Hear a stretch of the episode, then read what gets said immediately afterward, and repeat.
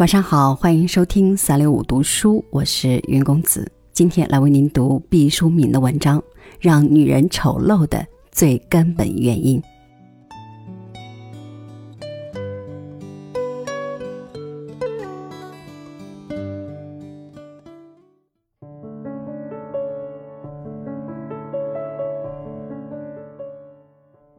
对于一个女性，最有害的东西就是怨恨。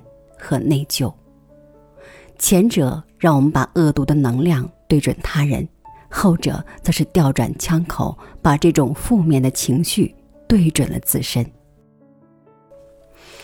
你可以愤怒，然后采取行动；你也可以懊悔，然后改善自我。但是，请你放弃怨恨和内疚，他们除了让女性丑陋以外，就是带来疾病。我有一个面目清秀的女友，多年没见，再相见时吓了我一跳，一时间张口结舌，不知道说什么好。她倒很平静，说：“我变老了，是吧？”我嗫嚅着说：“我也老了，咱们都老了，岁月不饶人嘛。”她苦笑了一下，说：“我不仅是变老了，更重要的是变丑了，对吧？”在这样犀利洞见的女子面前，你无法掩饰。我说，好像也不丑，只是你和原来不一样了，好像换了一个人似的，整个面目都不同了。他说：“你不知道我的婚姻很不幸吗？”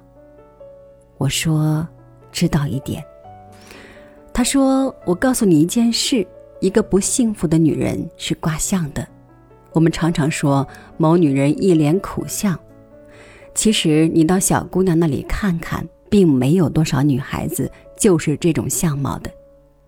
女子年轻的时候基本上都是天真烂漫的，但是你去看中年妇女，就能看出幸福和不幸福两大阵营。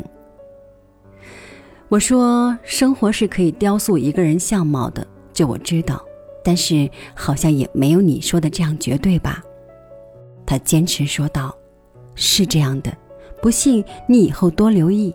到了老年妇女那里，差异就更大了，基本上就分为两类：一种是慈祥的，一种是凝恶的。我就是属于凝恶的那一种。我不知道如何接下茬儿，避重就轻地说：不过我们在照片上看到的老年人。”都是慈祥的，他说：“对啊，那些不慈祥的根本活不了太久，比如我，很可能早早就告别人世。”话说到这份上，我只好不再躲避。我说：“那么你怎样看待自己的相貌变化？”他说：“我之所以同你讲的这样肯定，就是从我自己身上得出的结论。”因为我的婚姻不幸福，我又没有法子离婚，所以一直在怨恨和后悔中生活，煎熬着。对着镜子，我一天天的发现自己变得尖刻和凝厉起来。当然，这不是一天发生的，别人看不出来，但我自己能够看出来。我用从自己身上得到的经验去看别人，竟是百分之百的准确。我看着他，说不出话来。在这样透彻冷静的智慧面前，我只能沉默。每当我想起他来，心中就漾过竹签扎进甲床般的痛。他所具有的智慧是一种波光诡谲、入木三分的聪明，犹如冰河中的一缕红绳，鲜艳的冻结在那里，却无法捆绑住任何东西。我愿意把他的心得转述在这里。女人会不会因为心理不健康而变丑？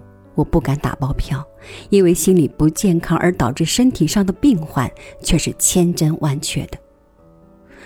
为了不得病，为了不变丑，人们只有更多的让爱意充满心扉。